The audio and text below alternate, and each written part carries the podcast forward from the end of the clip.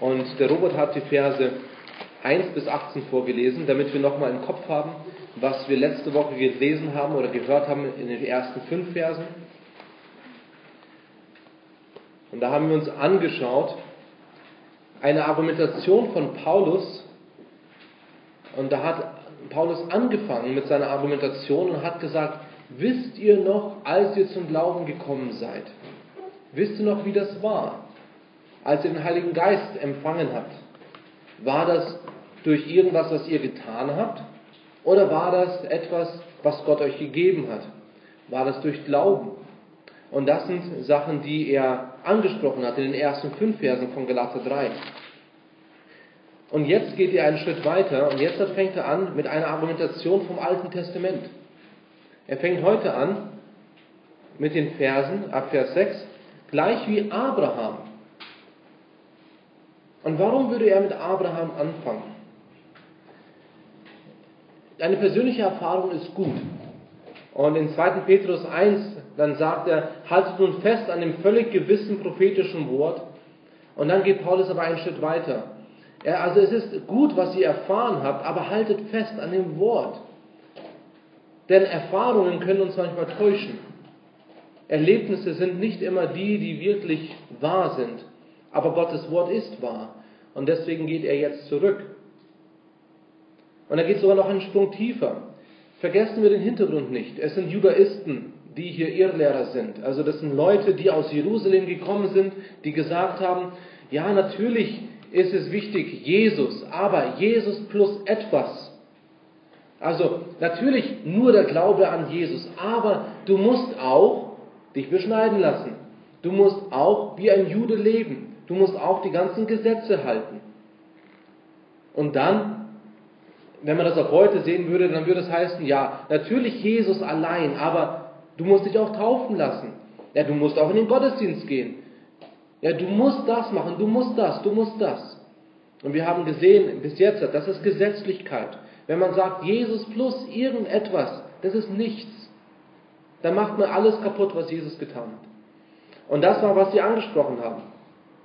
Aber sie haben auch gesagt, wir sind die Kinder Abrahams.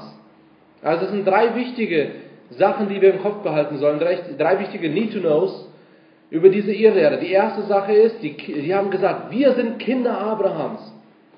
Deswegen sollt ihr auch Kinder Abrahams werden und lasst euch beschneiden. Das war die zweite Sache. Lasst euch beschneiden, das ist wichtig. Wenn ihr wirklich in den Himmel kommen wollt, dann müsst ihr euch beschneiden lassen. Und die dritte Sache war, ihr sollt die Gesetze halten. Also, es ist natürlich Jesus allein, aber auch die Gesetze halten. Das haben diese gesagt. Und wie gesagt, Robert hat den ganzen, kompletten Predigtext schon vorgelesen, aber wir nehmen jetzt Schritt für Schritt diese, diesen Verse 6 bis 18 durch.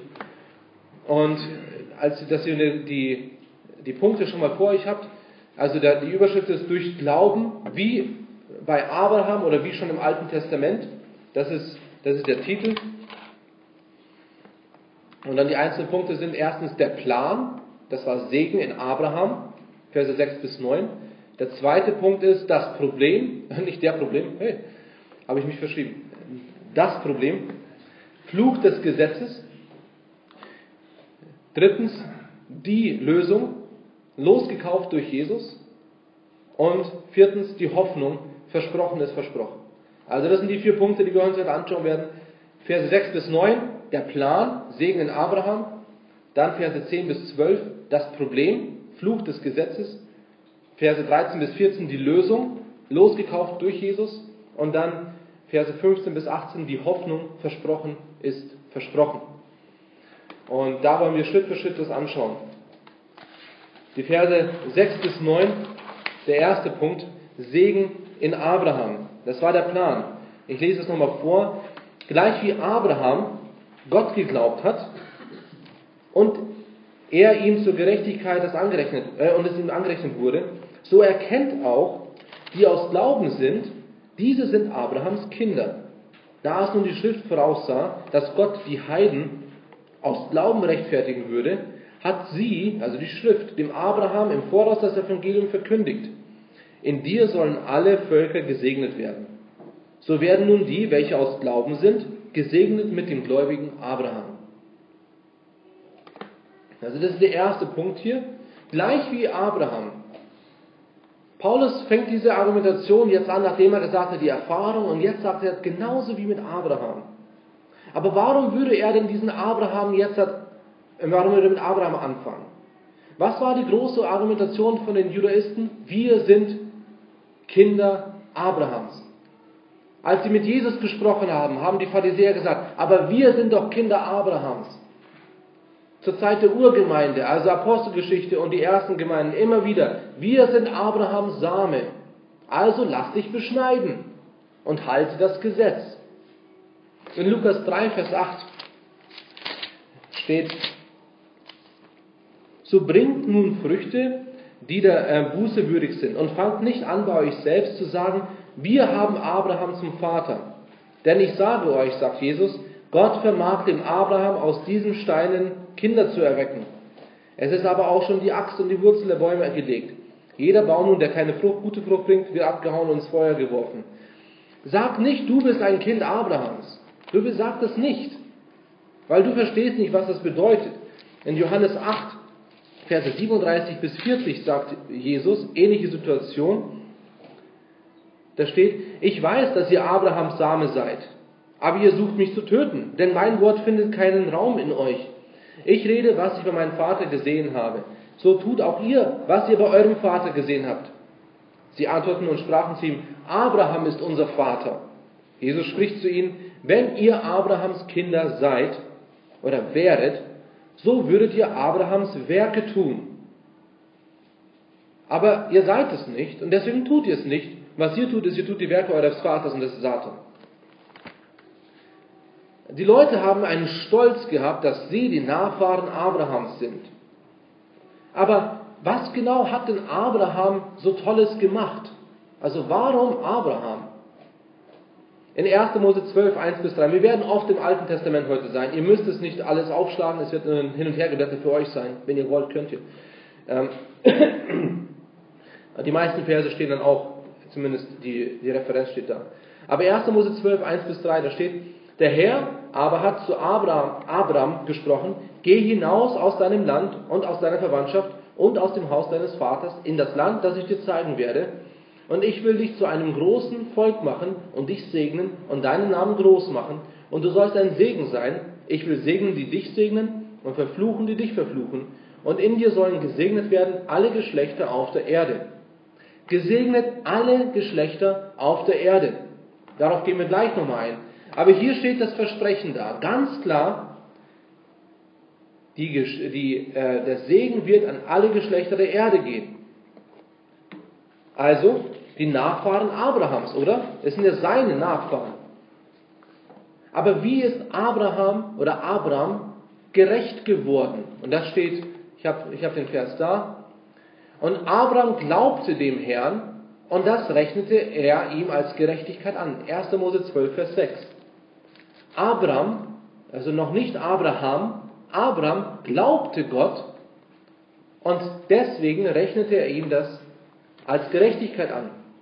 Ich weiß nicht, ob euch aufgefallen ist, es steht nicht da, er glaubte an Gott. Das steht nicht da.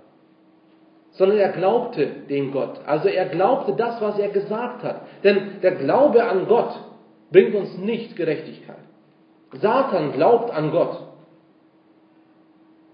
Also der Glaube an Gott, das bringt nichts. Die Dämonen, die Jesus ausgetrieben haben, die haben gewusst, dass er Jesus ist. Die haben gewusst, dass er der Erlöser ist dass er Gott ist. Aber sie sind nicht erlöst. Warum? Weil der Glaube an Gott an sich einen nicht erlöst. Aber wenn man Gott glaubt, dass das, was er gesagt hat, wahr ist, dass das, was er versprochen hat, dass er das auch einhält, wenn ich Glauben zeige an diesen Gott, alles, was er sagt, dann wird das zu Gerechtigkeit. Drei Sachen zu merken für uns. A. Abraham hat sich nicht beschneiden lassen zu dem Zeitpunkt, aber er war gerecht. Wie kann das sein? Die Judaisten haben doch immer wieder gesagt, wir sind Kinder Abrahams und lasst euch beschneiden. Ja, die Beschneidung wurde aber erst 14 Jahre später eingeführt, nachdem Abraham schon längst gerecht gesprochen wurde. Also es war nicht abhängig von der Beschneidung bei Abraham. Es war, Gott hat ihn gerecht gesprochen. Römer 4, und ich lese die Verse vor, 6 bis 12, weil das ist eigentlich eine Parallelstelle dazu, zu diesen Punkten nach. Ebenso preist auch David den Menschen glückselig, dem Gott ohne Werke Gerechtigkeit anrechnet. Glückselig sind die, deren Gesetzlosigkeit vergeben und deren Sünden zugedeckt sind. Glückselig ist der Mann, dem der Herr die Sünden nicht anrechnet. Gilt nun diese Seligpreisung den Beschnittenen oder auch den Unbeschnittenen? Wir sagen ja, dass dem Abraham der Glaube als Gerechtigkeit angerechnet worden ist. Wie wurde es ihm nun angerechnet? Als er beschnitten oder als er noch nicht beschnitten war? Nicht als er beschnitten war, sondern als er noch unbeschnitten war. Vers 10.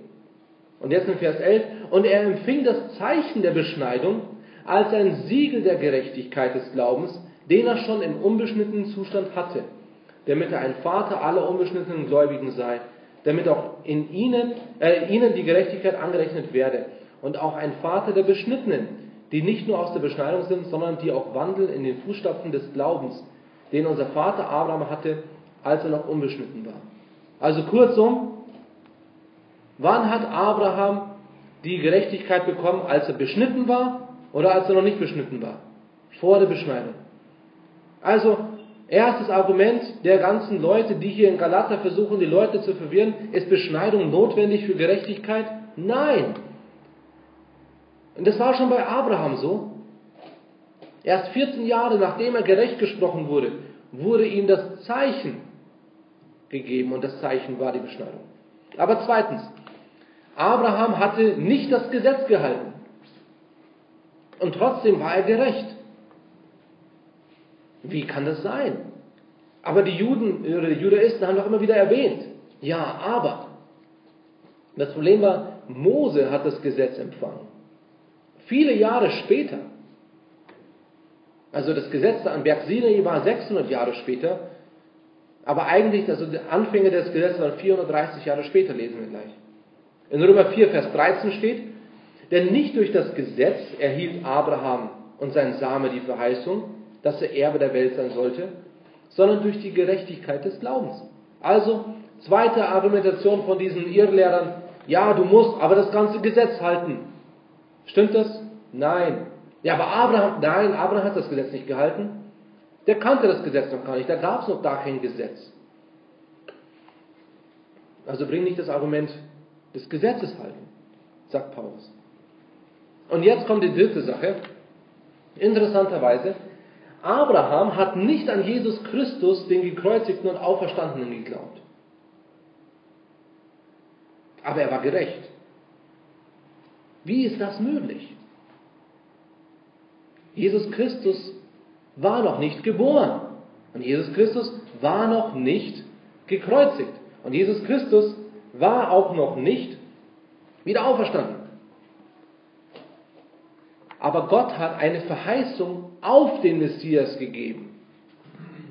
Abraham hat nicht verstanden, was es genau bedeutet, aber er hat gesagt, ich glaube dir Gott. Das, was du sagst, das stimmt. Ich kann es nicht verstehen, aber es stimmt und ich glaube dem Herrn. Und durch diesen Glauben hat er Gerechtigkeit bekommen. Römer 4, Vers 20 bis 22. Er zweifelte nicht an der Verheißung Gottes durch Unglauben, sondern wurde stark durch den Glauben, indem er Gott die Erde gab und völlig überzeugt war, dass er das, was er verheißen hat, auch zu vertun vermag. Darum wurde es ihm auch als Gerechtigkeit angerechnet. Heutzutage muss man an Jesus Christus glauben. Es ist die gleiche Verheißung, die es damals war, nur jetzt haben wir endlich die Lösung von dieser Aufgabe erhalten. Gott hat damals zu Abraham gesagt, hey, ich werde alle Heiden, alle Völker segnen durch dich, durch deinen Samen. Und heutzutage wissen wir, dieser Same war Jesus Christus. Somit, wenn man jetzt Jesus Christus ablehnt, oder wenn man jetzt sagt, ja, durch die Beschneidung, wenn man jetzt sagt, durch die Gerechtigkeit oder Gesetzeshalten, dann werde ich erst errettet. Das ist nicht wahr. Es ist allein durch Jesus Christus. Also Abraham hat sich nicht beschneiden lassen, er war trotzdem gerecht. Abraham hat nicht das Gesetz gehalten, er war gerecht. Und Abraham hat zu dem Zeitpunkt nicht an Jesus Christus, den gekreuzigten und auferstanden geglaubt, weil er seinen Glauben auf das Versprechen von Gott gesetzt hat. Und in der Hinsicht hatte er an Jesus Christus geglaubt, aber er hat es noch nicht verstanden, weil er Jesus Christus noch nicht gelebt hat. Das war Vers 6. Eigentlich hätte Paulus jetzt Schluss machen können.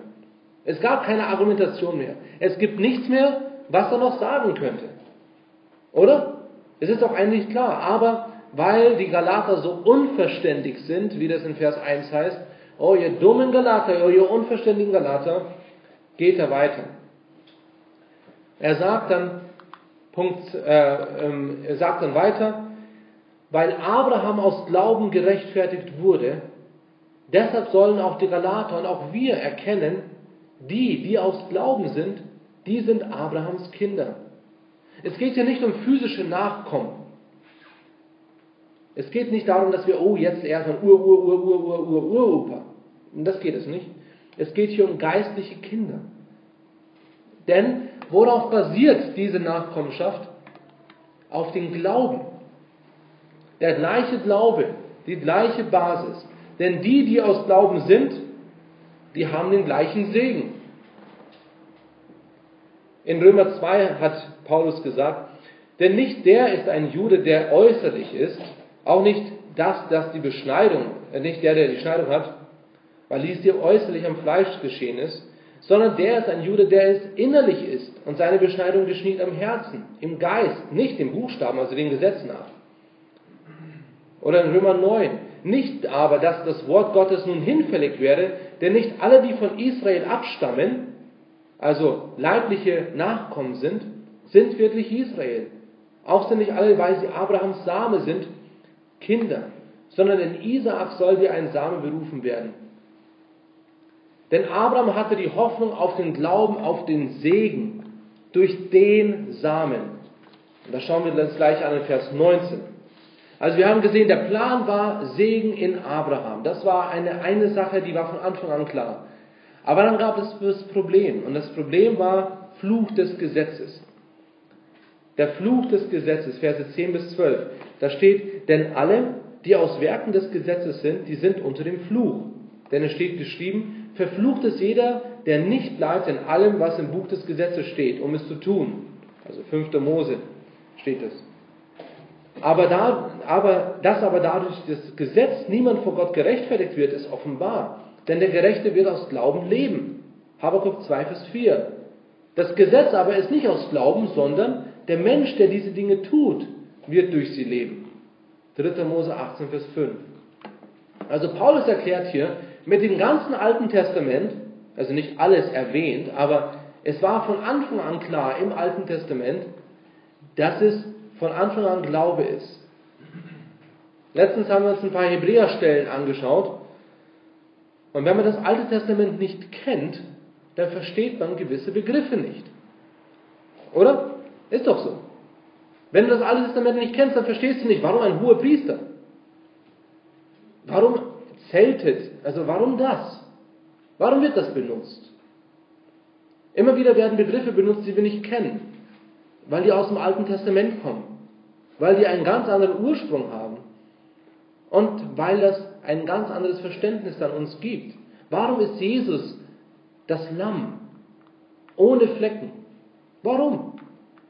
Das war damals schon, musste ein Lamm geopfert werden für die Sünden. Aber er ist das perfekte Lamm, das geopfert wurde. Somit ist es wichtig, dass man schaut, was sagt denn das Alte Testament dazu? 39 Bücher im Alten Testament. War das bis dahin jetzt immer, du musst die Gesetze halten, Gebote halten, halt dich dran, halt dich dran, halt dich dran? Und jetzt auf einmal halt es nicht mehr? War das wirklich, was die Bibel gesagt hat? Oder waren es vielleicht die Juden, die das so verstanden haben? Es war von Anfang an Glaube. Von Anfang an. Nächste Woche schauen wir uns an, warum gibt es dann das Gesetz? Also warum wird hier Gesetz, Beschneidung erwähnt? Paulus sagt hier, alle, die aus Werken des Gesetzes sind, die sind unter dem Fluch. Wir haben letzten Male schon gesehen, Werke des Gesetzes kommt öfters vor, das steht immer im Gegensatz zum Glauben. Also alle, die aus Werken des Gesetzes sind, die sind unter dem Fluch. Aber warum sagt er das? In 5. Mose 27, da steht, Verse 15 bis 26, aber jetzt nur Vers 26, dass wenn man das ganze Gesetz nicht hält, ist man verflucht. Und es endet in Vers 26, verflucht sei, wer die Worte dieses Gesetzes nicht aufrechter hält, indem er sie tut, und das ganze Volk soll sagen Amen. Verflucht sei, wer die Worte dieses Gesetzes nicht aufrechter hält. Wenn irgendjemand etwas vom Gesetz nicht hält, ist er unter dem Fluch. Römer 3 sagt, alle Menschen haben gesündigt und erlangen nicht die Herrlichkeit Gottes. Keiner von uns, egal wie gut wir sind, haben das Gesetz je gehalten. Und wenn du nur ein bisschen was davon brichst, hast du das ganze Gesetz gebrochen.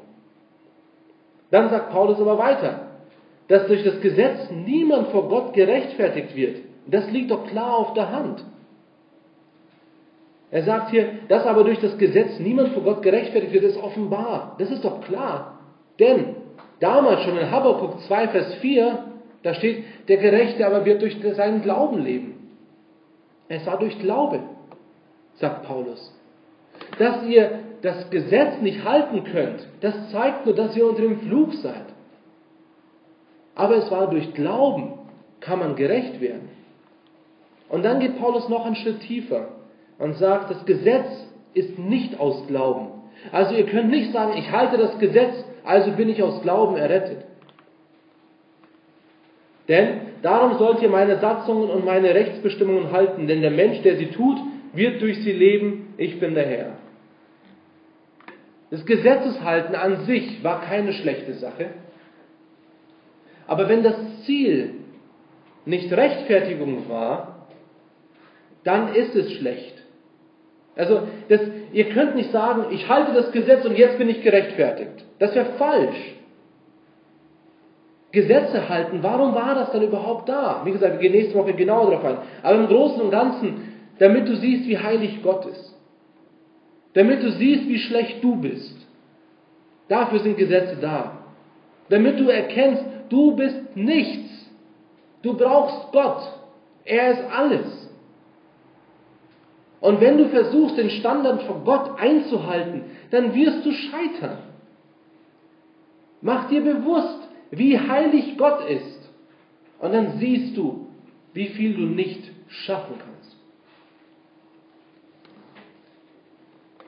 So oder so, es war und es ist schon immer so gewesen, ohne neuem Herzen, ohne Gottes Befähigung, und ohne Glauben hat man keine Chance, gerecht zu sein. Es war schon immer so. Und es wird immer so bleiben.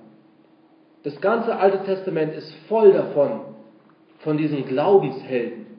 Wie kann ein Glaubensheld im Alten Testament sein, wenn es doch das Gesetz gab? Weil das Gesetz nicht dafür da war, dass du gerecht wirst. Das Gesetz war nicht dafür da, dass du sagst, oh, jetzt kann ich endlich vor Gott gut dastehen. Es war dafür da, dass die Leute sehen, wie heilig Gott ist. Dass die Leute verstehen, du sollst keinen anderen Gott neben mir haben. Keine anderen Götter neben mir. Warum? Weil ich der Einzige bin. Es gibt keinen anderen neben mir. Es war von Anfang an so. Und alle Menschen sind unter dem Fluch und das ist unser Problem. Aber das Gute ist, wir hören mit dem Problem nicht auf, sondern wir haben gesehen, der Plan war Segen in Abraham. Das Problem ist Fluch des Gesetzes.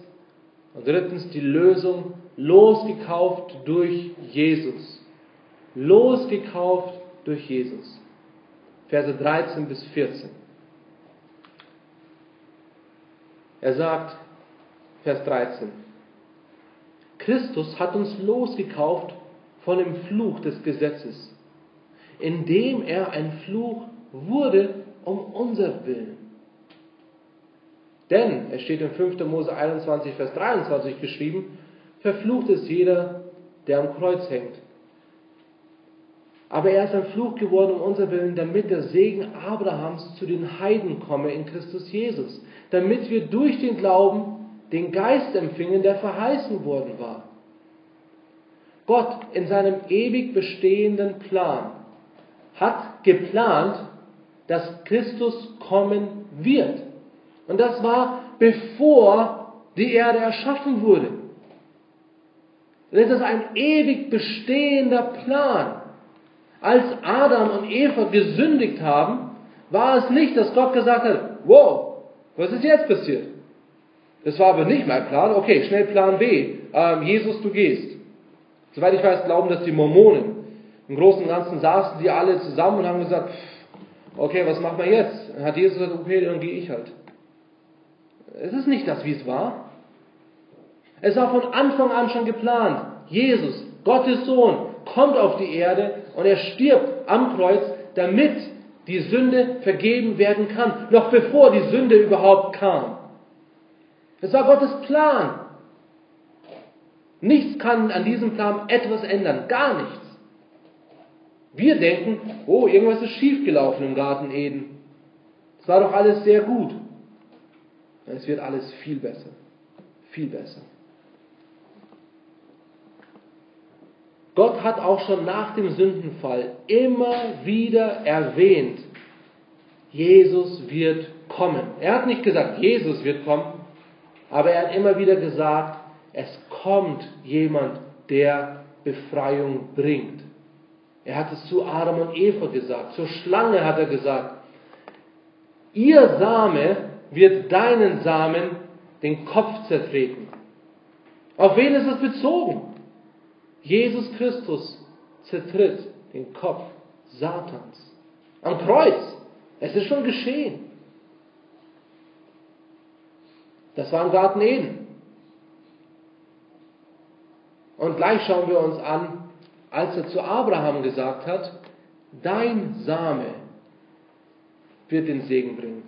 Aber der Fluch des Gesetzes, also die Tatsache, dass wir nichts tun können, um in den Himmel zu kommen, dass wir nichts tun können, weil wir schlecht sind.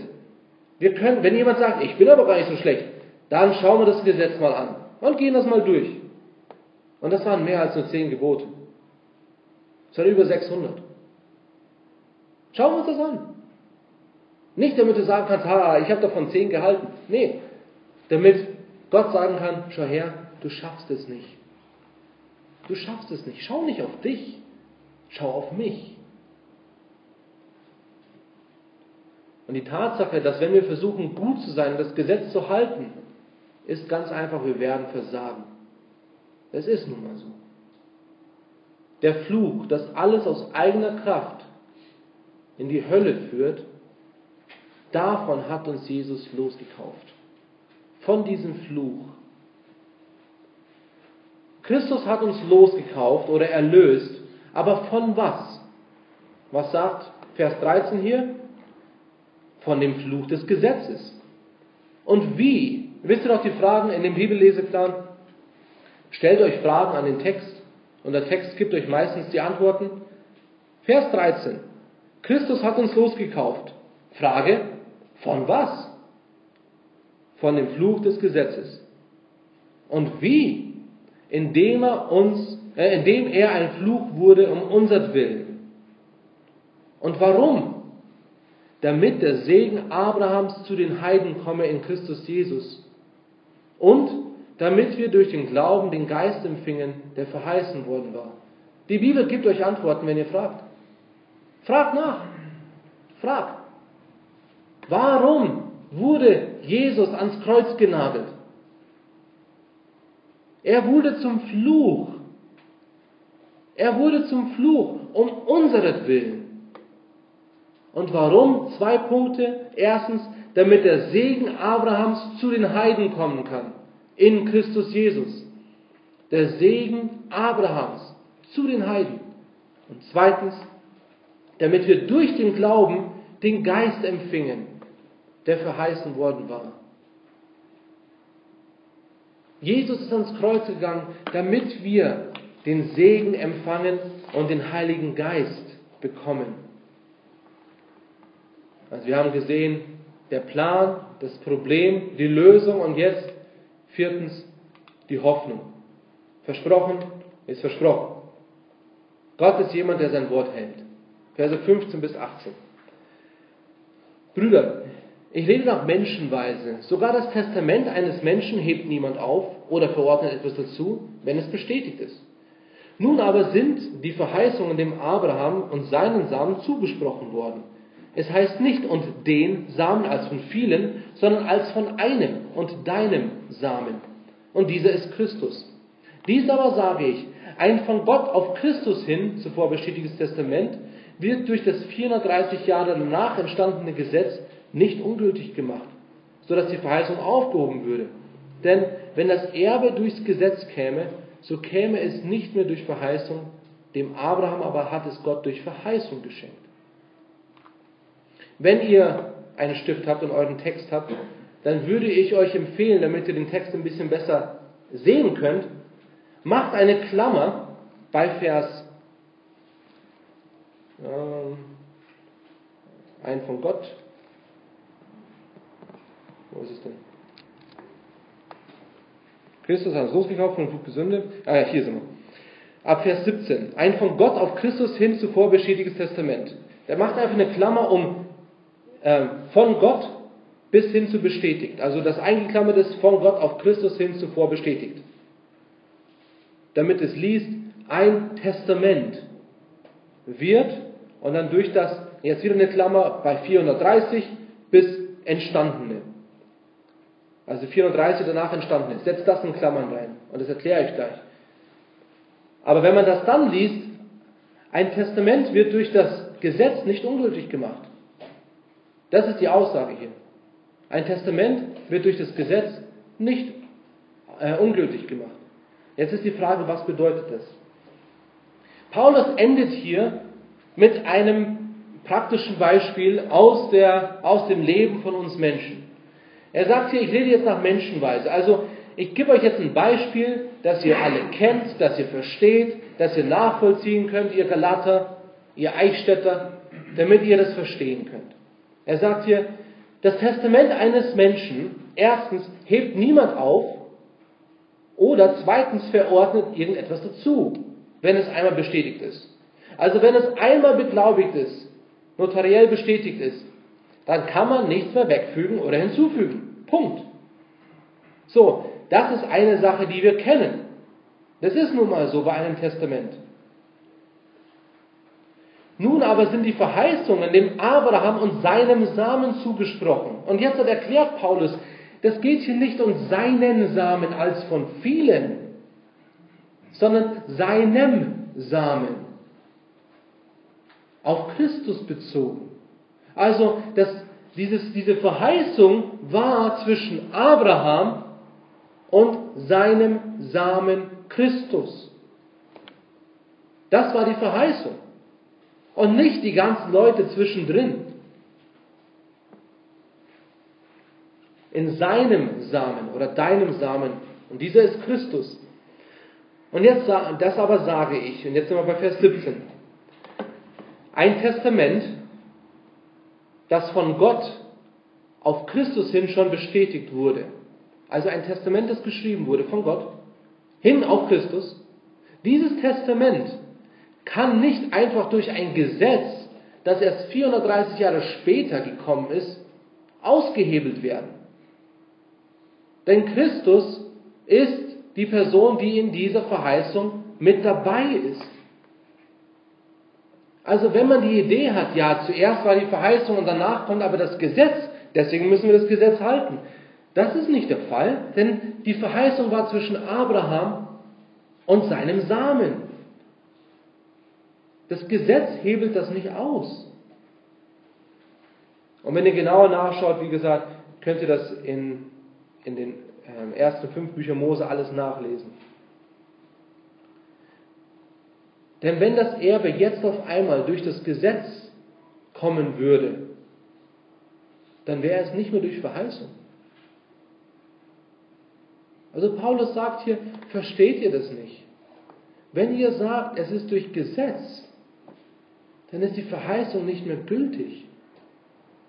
Und das würde heißen, Gott hat sein Versprechen gebrochen. Das würde heißen, es ist nichts mehr glaubwürdig, was in der Bibel drin steht. Denn es ist ein Gott, der nicht treu ist, ein Gott, der seine Meinung ändert, der hin und her schwankt.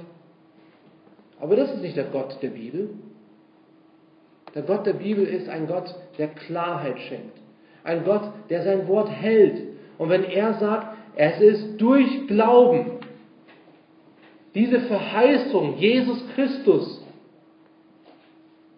so wurde Abraham gerecht. Wenn ihr Hebräer 11 anschaut, dann seht ihr die ganze Liste von den Glaubenshelden, ein Teil davon. Aber so war es schon von Anfang an. Es war der Plan.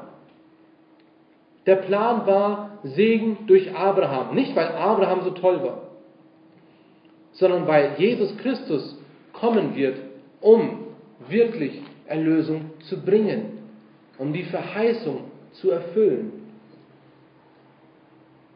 Das Problem, Fluch des Gesetzes. Das Gesetz, wie gesagt, wir schauen uns ab nächste, wir schauen uns nächste Woche an, warum dann das Gesetz? Also warum das Gesetz? Wenn, wenn es wirklich nur durch Verheißung ist, warum das Gesetz? Das Gesetz war nie dafür gedacht, dass man sich daran hält und dass man dadurch Gerechtigkeit bekommt. War nicht dafür gedacht. Es war von Anfang an schon Glaube an Jesus Christus. Damals war es Glaube an die Verheißung, Glaube an den, der kommen wird, um der Schlange den Kopf zu zermalmen. Abraham hat nicht gewusst, dass es dann erst zu diesem Zeitpunkt sein wird. Das wusste er nicht. Aber er hat geglaubt. Gott hat eine Verheißung gegeben. Ich verstehe es nicht. Ich glaube. Glaube ist eine Gewissheit, eine Hoffnung. Es ist nicht etwas, wo man nicht sicher weiß. Es ist ein Vertrauen auf Gott. Und die Lösung war losgekauft durch Jesus.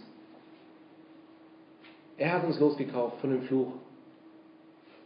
Und jetzt sind wir immer noch, wenn wir uns das Gesetz anschauen, ja, ich kann das alles gar nicht halten. Du hast recht. Du musst es nicht halten. Glaub an Jesus. Und wie schon damals, glaube, dass Gott existiert, bringt dich nicht in den Himmel. Glaube, dass Jesus Christus am Kreuz gestorben ist, bringt dich nicht in den Himmel. Glaube, dass Jesus Christus wieder auferstanden ist, auch das bringt dich nicht in den Himmel. Sondern wenn du Jesus Christus deine Sünden abgibst und sagst, Herr Jesus, du bist Gott, du bist der, der gekommen ist und für meine Sünden am Kreuz gestorben ist. Du hast meine Sünden genommen und du bist für mich am Kreuz gestorben. Ich glaube es, ich nehme es an, vergib mir meine Sünden. Die Person kommt in den Himmel. Satan war da, als Jesus in der Wüste versucht wurde. Satan war da, als Jesus am Kreuz gestorben ist. Er hat das alles gesehen, er weiß es. Wissen bringt uns nicht in den Himmel. Glaube bringt uns in den Himmel. Und wenn jemand kommt und uns irgendwas anderes sagen will, dann, dann steh fest. Wenn dir jemand sagt, ja, aber das Gesetz, ich muss das halten. Nein, du musst es nicht halten. Es ist ein, wir sind losgekauft von dem Gesetz. Es ist kein Druck mehr auf uns, dass wir irgendwas machen müssten. Und die Juden haben sich immer wieder neue Gesetze gegeben. Aber warum? Genauso wie immer wieder Leute die Gesetzlichkeit vertreten, die sagen, du musst das tun, weil dann habe ich eine Liste, die ich abhaken kann und ich kann sagen, ich bin gerecht. Aber Gott ist nicht so. Gott sagt, du kannst tun und lassen, was du willst. Aber überlege, ob es gut für dich ist. Ehrt es mich? Gibst du Gott die Ehre, wenn du etwas tust? Und wenn du sagst, ja, aber ich lese doch meine Bibel. Warum liest du deine Bibel? Damit du es abhaken kannst? Oder liest du deine Bibel, weil du Gott kennenlernen willst? Weil du sehen willst, was hat er mir zu sagen? Betest du, damit du sagen kannst, jetzt habe ich gebetet. Oder betest du, weil du mit Gott sprechen möchtest? Gehst du in die Gemeinde, damit du sagen kannst, jetzt war ich da? Oder weil du etwas lernen möchtest? Lebst du dein Leben für Gott? Die Frage ist, warum? Damit du das zurückzahlen kannst? Ja, Gott hat mich befreit, jetzt muss ich mich aber bemühen. Nee, mach es nicht. Aber wenn du sagst, weil Gott mich erlöst hat durch Jesus Christus, weil er mir Freiheit geschenkt hat, jetzt darf ich für ihn leben. Aus Dankbarkeit. Nicht, weil ich ihn zurückzahlen will, das wäre ja keine Gnade mehr, das wäre kein Geschenk mehr. Sondern weil er uns liebt und weil du ihn liebst. Durch Glauben. Es war schon im Alten Testament so. Es war schon bei Abraham so. Beten wir zusammen.